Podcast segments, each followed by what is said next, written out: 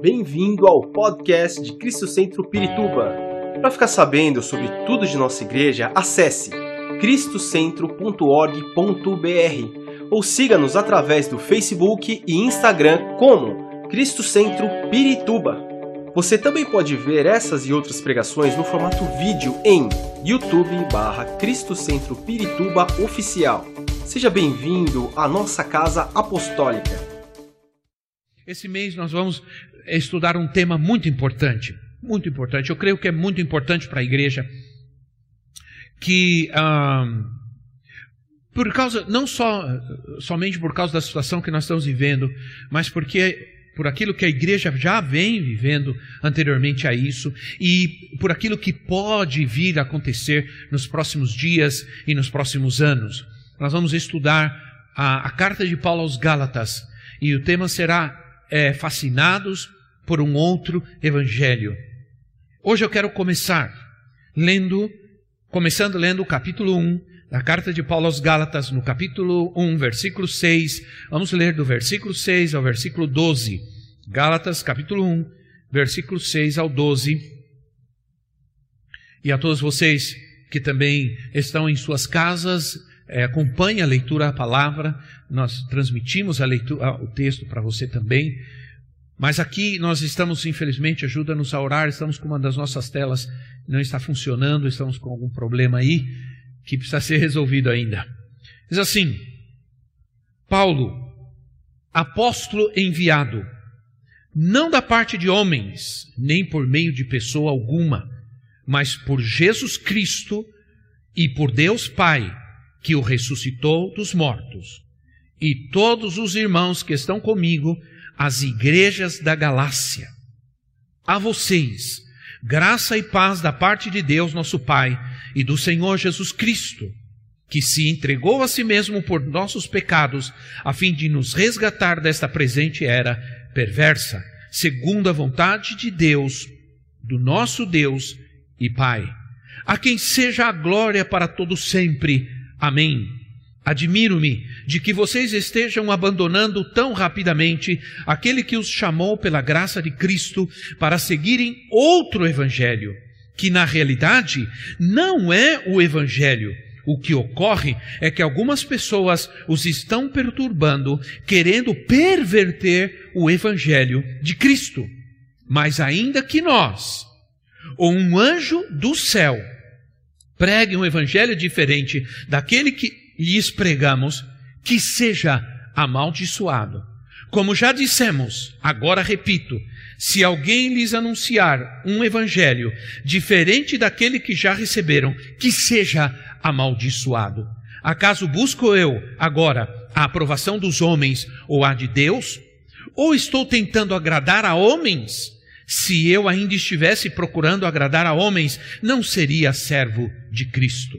Irmãos, quero que saibam que o evangelho por mim anunciado não é de origem humana não o recebi de pessoa alguma, nem me, me foi ele ensinado. Pelo contrário, eu o recebi de Jesus Cristo por revelação. Amém. Glória ao Senhor. O apóstolo Paulo, depois da sua conversão, viajou por muitos lugares. Muitos lugares. Viajou pregando o evangelho que Cristo, que ele mesmo diz, que não lhe foi ensinado, mas que ele recebeu de Cristo por revelação. Ora, entre esses muitos lugares que o apóstolo Paulo viajou, esteve pregando o, o Evangelho e estabelecendo igrejas, ele esteve numa região chamada Galácia. Essa região, é, ela tem algumas cidades muito conhecidas, principalmente no livro de Atos, por exemplo, Derbe, é, Icônio, Pisídia, que são cidades que estão em alguns, que são conhecidas ou é, estão citadas, no, principalmente no Novo Testamento. Paulo evangelizou essas cidades e estabeleceu nelas, em cada uma delas, uma igreja. Mais tarde, ele escreve a carta aos Gálatas a essas igrejas E dizem alguns estudiosos que a carta de Paulo aos Gálatas é a mais antiga de todas as cartas que ele escreveu. Quero dizer para vocês que nós talvez nem estivéssemos aqui se não existisse no Novo Testamento a carta aos Gálatas. É uma das, uma, uma das cartas mais importantes para o entendimento da igreja a respeito da salvação, da graça. A salvação que é pela fé em Cristo Jesus e que é pela graça de Deus. Então, nós não entenderíamos que a salvação não é pelas obras, nós não entenderíamos que a salvação é através de Jesus Cristo. Seguiríamos no pensamento de que a salvação pode ser pela igreja ou pelo batismo da igreja. Então, vejam como é importante essa, essa carta. Paulo trata de alertar a igreja sobre uma ameaça que ela estava sofrendo. E, e, e, olha, irmãos, esse alerta de Paulo torna a carta de Gálatas mais atual do que você imagina. Mais atual do que você imagina.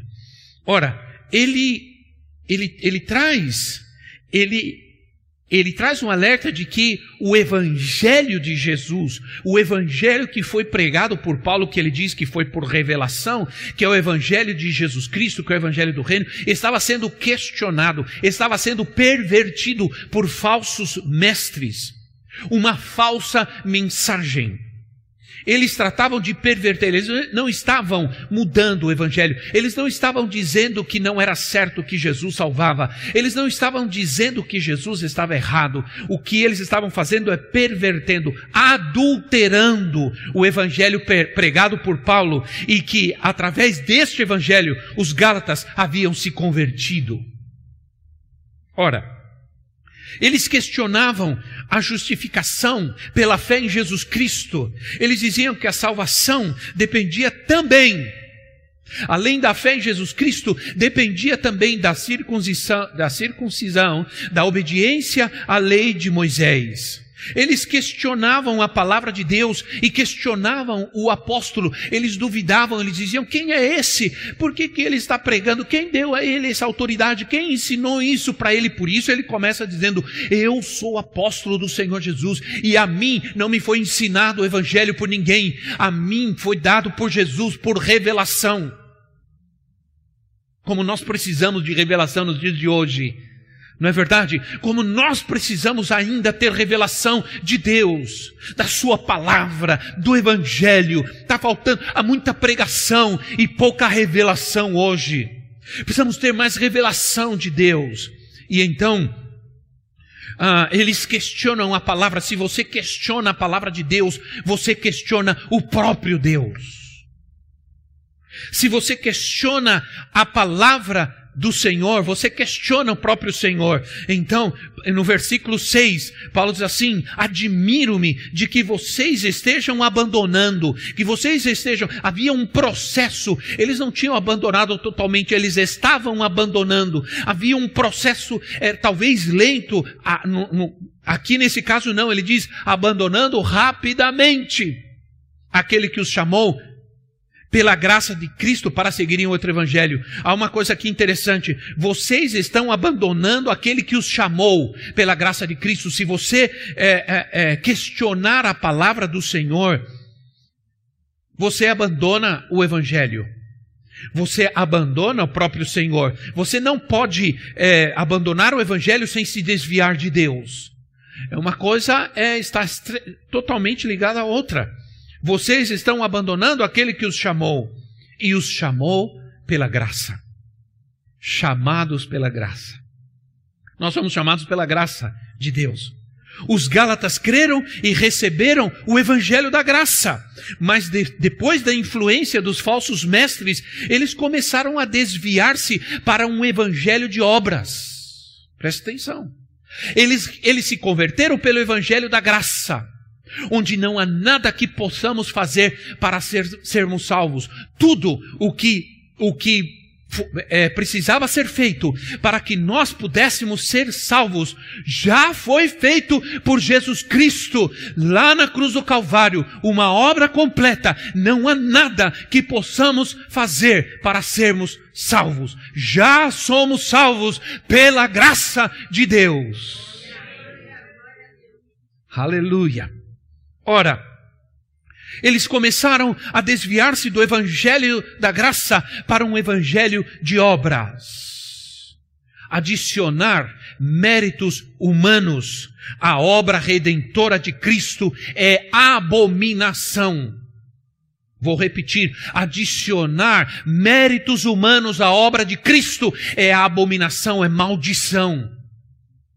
Ora, qualquer tipo de ideia que altera a salvação, pura e simplesmente pela fé em Cristo Jesus, é perverter o Evangelho, é dizer que a obra de Cristo não foi completa, é dizer que a obra de salvação não foi completa nem foi perfeita.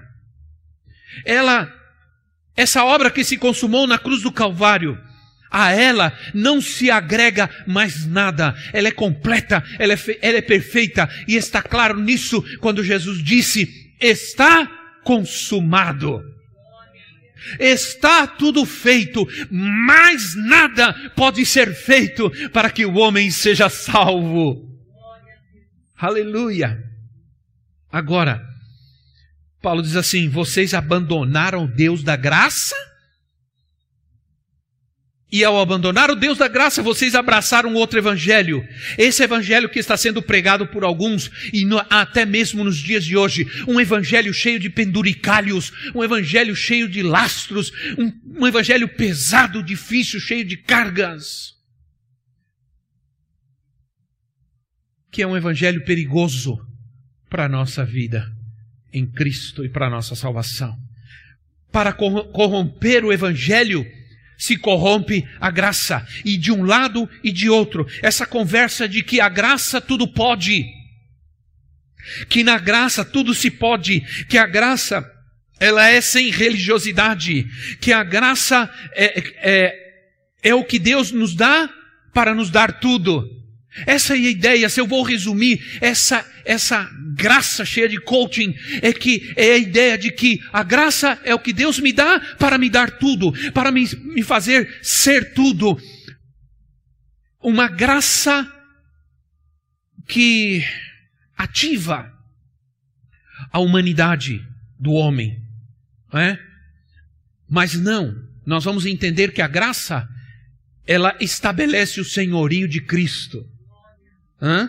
A graça estabelece o senhorio de Cristo. Na graça, Jesus Cristo é o Senhor. Preste atenção. Na graça, Jesus Cristo é o Senhor. Então, tenho que viver como servo de Deus por causa da sua graça. Na graça, eu posso servir. Na graça, eu sou servo. E na graça, Ele é o Senhor. Fora da graça, eu vou manipular o Evangelho, eu vou usar ao Senhor. Ora, somos salvos pela graça e somos salvos para boas obras. Não somos salvos pelas obras, somos salvos pela graça para as boas obras.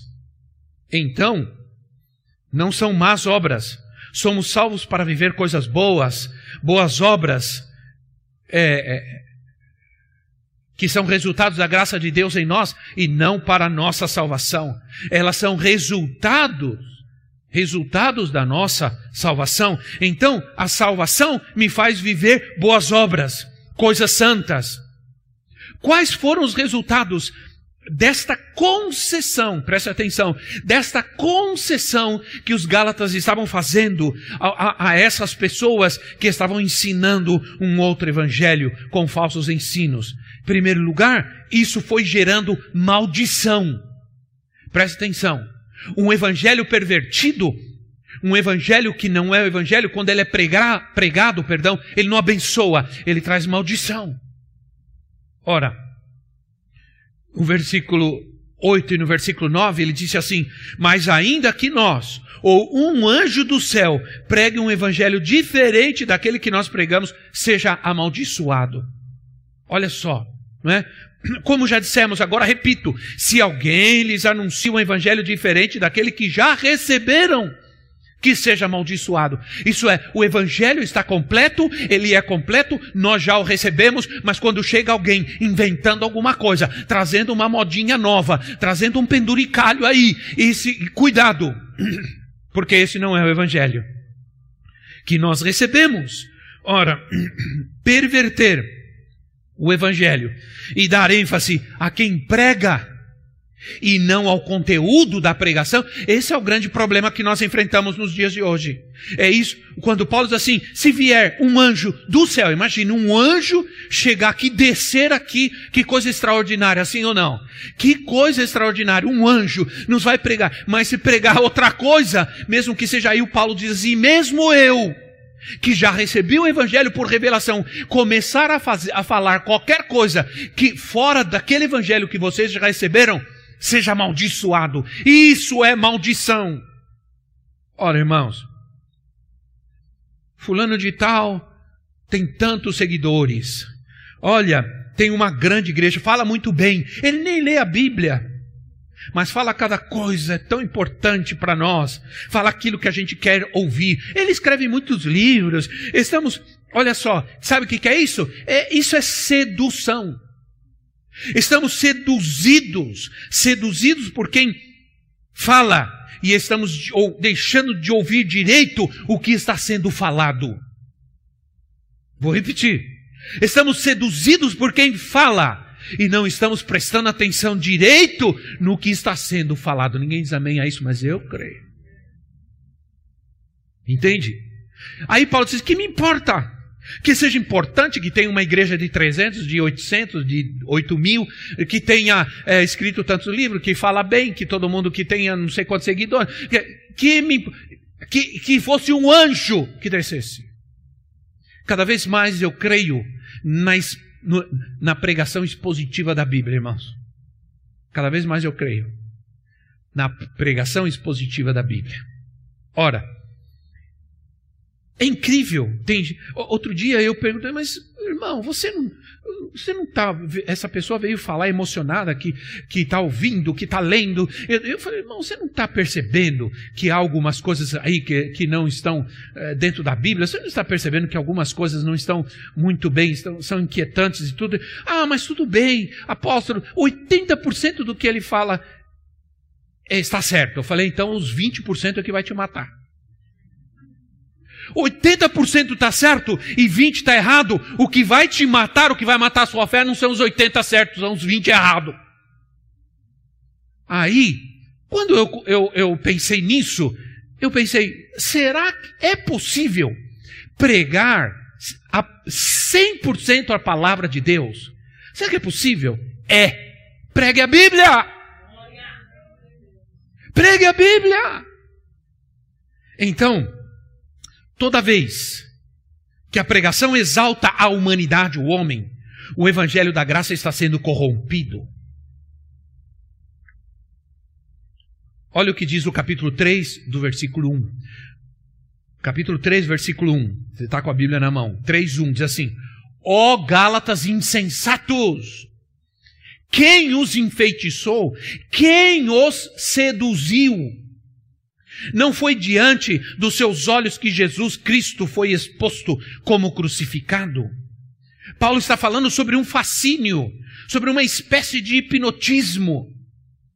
Eu fui procurar ler vários, vários comentários a respeito disso. Eu queria ter uma ideia do que Paulo realmente estava falando. E vários comentaristas disseram que o texto original dá a ideia de que Paulo, quem, é, Paulo diz assim: quem colocou olho gordo sobre vocês? A gente acha que essa coisa de olho gordo, lembra essa história de olho gordo? Não sei se isso existe ainda. Já são 60 anos, então. Né? Mas é, é, é, tinha gente que pegava, o, quando nascia o bebê, levava lá no curandeiro, né? na benzedeira, no benzedeiro, para fazer lá umas mandingas lá, para ninguém colocar olho gordo no nenê. Né? Agora você diz, ah, mas isso não existe. O pior é que existe. Porque é feitiçaria. Não se engane a feitiçaria, né?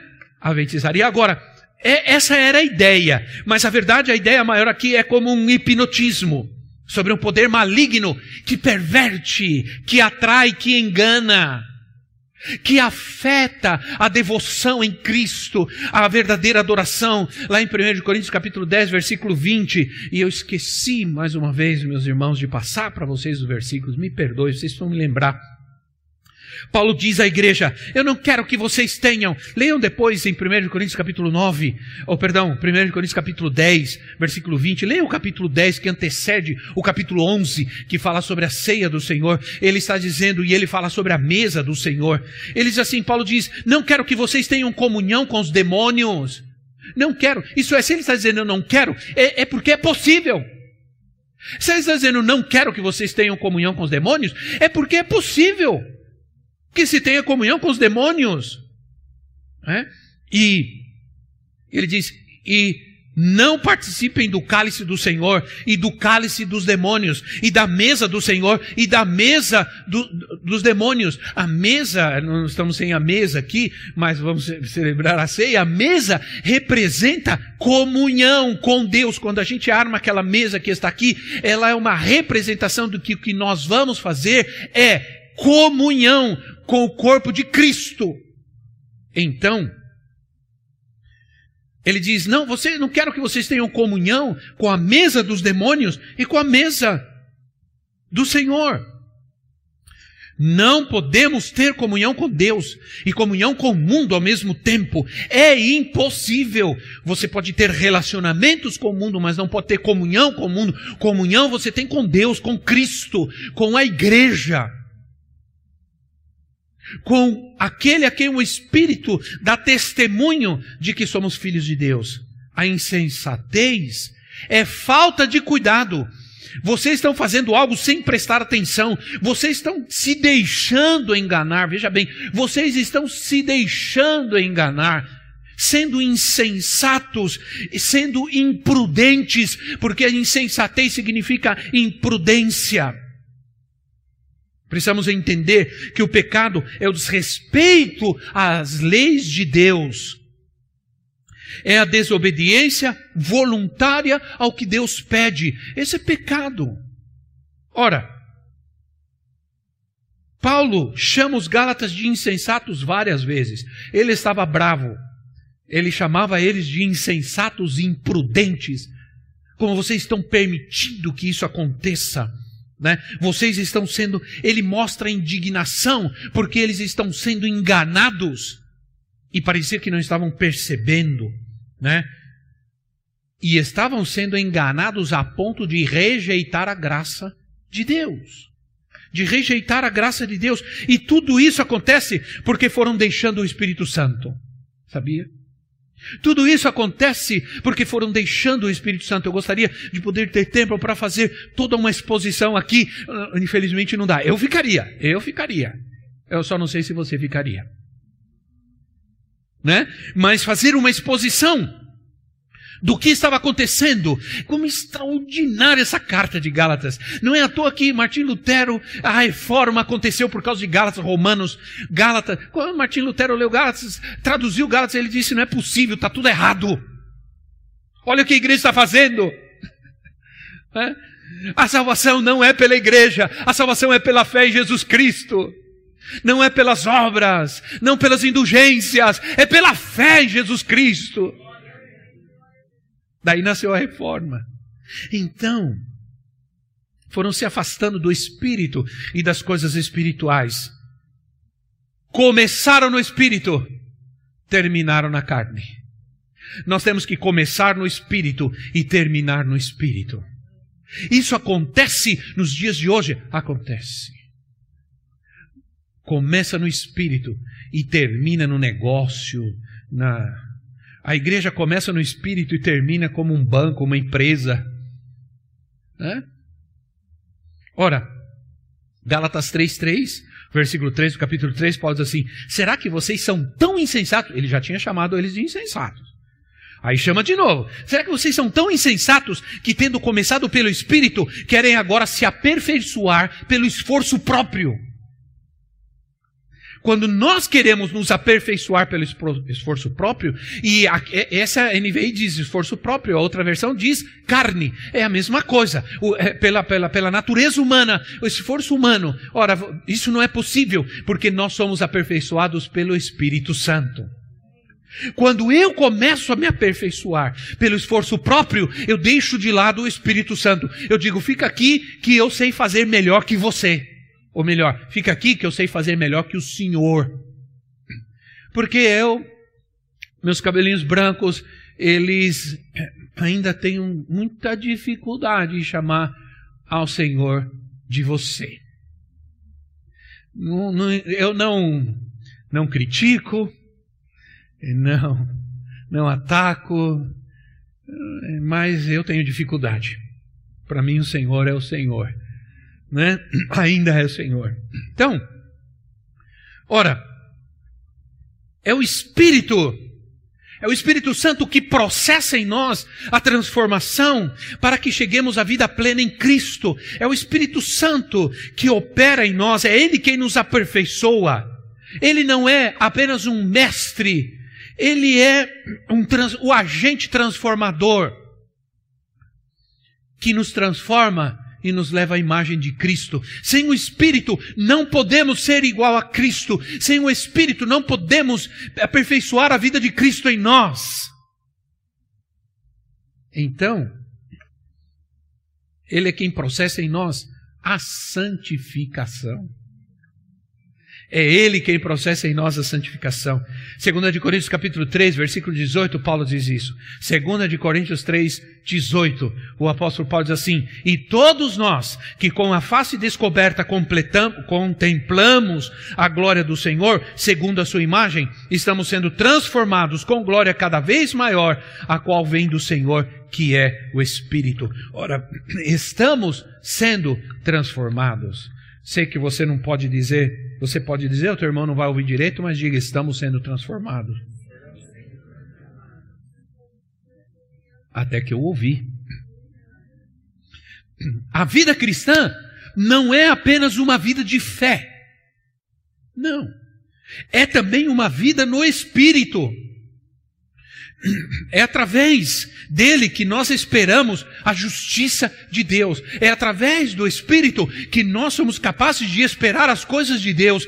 E principalmente o que diz Paulo, esperar a justiça de Deus. Não há como esperar o que vai acontecer, meu Deus, depois de toda essa situação, o que vai acontecer nos próximos dias. Não há como esperar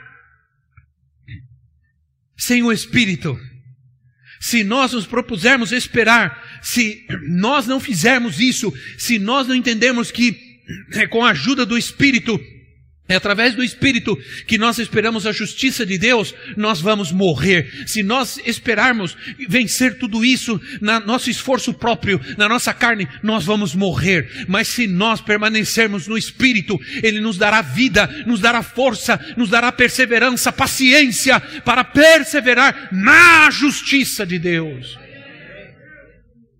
Ora, não podemos ter esperança na política, não podemos não, não, não podemos esperar que a política vai resolver, vai solucionar o caos e a miséria moral em que nós vivemos hoje. Nós temos que esperar pela justiça de Deus. Temos que estar cheios do Espírito sempre. Isso nos mostra a parábola das dez virgens. Qual foi a diferença entre cinco prudentes e cinco insensatas? O que não tinha, o que não tinham as insensatas, o que elas não tinham? não tinham não tinham azeite. O que representa o azeite na Bíblia? O Espírito Santo. Então, no capítulo 5, no versículo 5, Paulo diz assim: Pois é mediante o Espírito, presta atenção, irmãos, 5, 5, leia isso. Leia, você que está anotando, olha. Pois é mediante o Espírito e Espírito com letra maiúscula, Espírito Santo, que nós aguardamos pela fé a justiça que é a nossa esperança. Pela fé. Acho que fiquei mais bonito agora. Ora, o grande problema do Gálatas dos, dos Gálatas foi que eles se afastaram, deixaram de obedecer à verdade. Aí eu, oh meu Deus, me dá tempo, Senhor. Se fosse possível, parar o relógio. Né? Mas o capítulo 5, versículo 7 é, é algo muito importante para nós hoje. Presta atenção, 5, 7 assim, vocês, vocês corriam bem. Vocês corriam bem. Quem os impediu de continuar obedecendo à verdade? Quem? Quem os impediu? Ora, o apóstolo Paulo, em alguns momentos, ele compara a vida cristã a uma corrida. Né? Ele fala sobre o atleta, sobre a corrida, sobre ganhar o prêmio. E, e inclusive, ele, ele sugere que a disciplina de um atleta é que precisamos nós termos, a disciplina de um atleta, que não se alcança, que não chega ao fim da corrida sem, sem essa disciplina. Então, ele diz aos Gálatas: vocês começaram correndo bem. Vocês creram na verdade, vocês receberam o Evangelho é, pela fé, vocês creram no Evangelho, vocês experimentaram a liberdade em Cristo, mas algo interrompeu essa corrida vitoriosa. Falsos mestres, falsos ensinamentos. Vocês relaxaram, vocês se deixaram enganar a ponto de se afastarem do Espírito Santo, a ponto de deixarem o caminho, de deixarem de correr em direção ao alvo, ao propósito de Deus para suas vidas. Perverteram a verdade. Aqueles que perverteram a verdade levaram vocês a crer que poderiam correr sozinhos, sem Deus, sem o Espírito. Vocês caíram da graça. Vocês caíram da graça. A esperança, presta atenção. A esperança é companheira inseparável da espera. Porque a própria palavra esperança, nela está embutido esperar. Esperar. Esperar. Espera. A esperança é companheira inseparável da espera. Por isso, precisamos voltar à vida no espírito. A liberdade fomos chamados. Não devemos dar em nome da liberdade oportunidade para nossa carne, achando que nós sabemos como seguir, em que direção seguir, como correr, como caminhar, como fazer. Estamos enganando a nós mesmos e o pior, enganando a outros, pervertendo a palavra, dizendo o que a palavra não diz. A primeira regra e a mais importante regra de interpretação da Bíblia é diga o que a Bíblia diz, interpreta a Bíblia no sentido de que o que ela está dizendo é o que ela está dizendo, não o que ela está querendo dizer. Aí você lê aqui, não adulterarás. Ah, não. O que será que está querendo dizer? Hum? Sim ou não? Não mentirás. O que será que está querendo dizer? Não roubarás. Mas que será que está querendo dizer? Talvez eu possa, assim, é, o Brasil é muito pesado as leis. Eu, eu, acho que não tem nenhum problema sonegar imposto. Né? Quer dizer, o que você está fazendo? Você está agregando ou está tirando?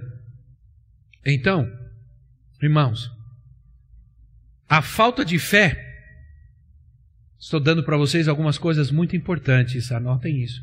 A falta de fé questiona a obediência questiona a obediência. Ora, por que tenho que obedecer a Deus? Por que, que eu tenho que obedecer à Bíblia? Por que, que eu tenho que obedecer a alguém? Por que, que eu tenho que obedecer o pastor? O pai, o conhecido como pai da fé, Abraão, ele obedeceu para caminhar com Deus sem saber para onde ele ia, diz o texto. Pela fé, Abraão obedeceu. E obedeceu a Deus, saindo sem saber para onde ia deixando sua casa, sua terra, para viver nômade no deserto, sem saber para onde ia. Deus chamou, eu obedeci. E vou caminhar com Deus até o fim. Ora, simplesmente ele obedeceu porque ele agiu em fé. A falta de fé, a falta de fé questiona o comportamento cristão. Presta atenção, a falta de fé questiona o comportamento cristão. Há muitas coisas que antigamente eram pecado que agora parece que, para alguns, no conceito de alguns, já não é tão, tão pecado assim. Né? Já não é tão pecado assim. Ora, você não precisa viver assim. Não é verdade que você não, não deve se relacionar sexualmente com seu namorado ou namorada. Isso é religiosidade. Não deixa de viver o que Deus abençoa. Deus já abençoou. Se Deus abençoou, você pode fazer o que quiser, desde que você ame a Deus e saiba que você é amado por Ele. Tudo é amor, amor, amor. Isso tudo é tão sutil porque isso anula a responsabilidade humana não para salvação, não para salvação, mas para santificação, porque sem santificação, sem santificação, ninguém verá Deus. Então, há algo que me veio no meio da noite, né? Já vou terminando aqui. Algo que me veio uh, no meio da noite, enquanto eu seguia me preparando para hoje, foi eu anulo a graça de Deus em mim, obedecendo algo errado, algo equivocado. O pecado é a transgressão da lei. Tem gente que diz, não existe mais lei. Ora, como não existe mais lei? Se não existe, se não existe mais lei para transgredir, então não existe mais pecado. Se não existe mais pecado, para que a graça? Ora, se a graça é justamente para me livrar, para me é, libertar da transgressão da lei, então a lei existe, continua existindo, a transgressão da lei é o pecado, o pecado existe, continua existindo, e para isso nós temos a graça de Deus. Então dizer não há mais lei, não tem, o que estão dizendo essa gente nos dias de hoje, esse evangelho soft, light, tranquilo, sem problema, sem Bíblia, sem palavra, sem disciplina, sem ordem, sem decência. Obrigado por isso, glória a Deus. Hã? O pecado é a transgressão da lei. A graça não é simplesmente para não precisar obedecer, ao contrário. Vou repetir: a graça não é para que eu não precise mais obedecer, ao contrário. A graça, do que, ao contrário do que muitos pensam, ela define, define o pecado. E por isso nós somos levados ao arrependimento. Por essa graça bendita, nós alcançamos o perdão do Pai. E então somos guiados à obediência pelo Espírito Santo. que grande verdade nos traz o Senhor hoje. Aleluia. O poder do Espírito precisa se derramar urgente sobre nós, irmãos. Nessa madrugada eu clamava ao Senhor, em, em razão desta palavra, dessa mensagem. Eu dizia: não podemos, Senhor, Senhor, Senhor, meu Pai, precisamos da presença do Espírito urgente. Vem Espírito Santo, vem orientar-nos, vem capacitar-nos nesse caminho difícil faz a gente entender que o Senhor está conosco. Oh, esse cântico que nós cantamos é maravilhoso. Tem ou não, irmão? Tem alguém? Como é? Tem alguém? Tem alguém na fornalha? Há um outro na fornalha. Esse, essa foi a expressão do rei Nabucodonosor. Quando ele olhou, ele disse: Peraí, vocês jogaram um homem a mais lá? Não foi três? Não eram três? Eram três. Tem um outro lá. Isso não te emociona, irmão? Irmão, quantos tem na tua casa? Quantas pessoas tem na sua casa? Quatro, cinco, dois? Tem um outro lá.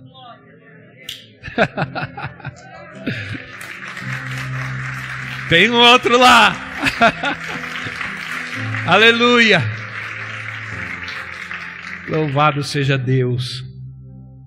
Não podemos passar por tudo isso sem Ele. Não podemos passar por tudo isso sem o Espírito Santo.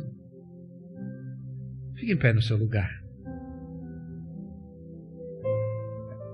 Aleluia. Aleluia. Eu acho que a gente podia cantar. Será que a gente pode cantar? É possível cantar de novo? Eu quero. Quantos querem?